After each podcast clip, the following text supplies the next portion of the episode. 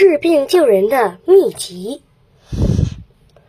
中医知识发展时期：东汉时期。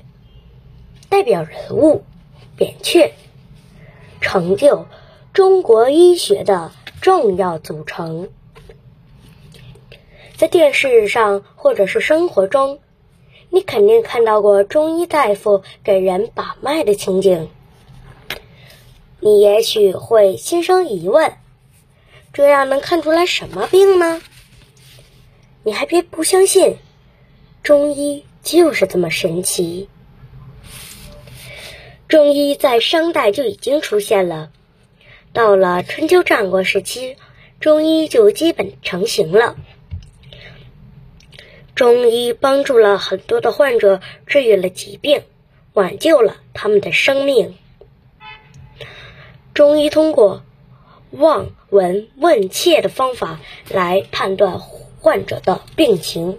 望是指观察你的气色，闻指听声息，问指询问症况，切指摸脉象，合称四诊。你可不要小瞧了这四诊，这可是中国人独创的。有些高明的中医通过这种方法就可以了解到病人的病情，同样还可以预测出患者的病情走向。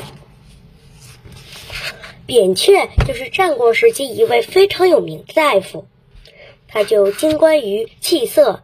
只要看一眼患者，就能判断他有什么病症。扁鹊拜见齐桓公之后，通过望诊就判断出齐桓公患有疾病，但是病情尚浅，还只是在体表的部位。他好心劝齐桓公接受治疗，如果不治的话，病情就会加重。但齐桓公根本没听扁鹊的话，他认为扁鹊就是在吓唬他。扁鹊后来多次拜见，发现齐桓公的病情越来越严重。等到最后一次拜见的时候，齐桓公的病情已经病入膏肓了，再也没有办法救治了。果不其然，齐桓公不久就病发身亡了。中医治病的方法还有许多，比如说让患者吃中药和针灸，就是两大主要的治疗方法。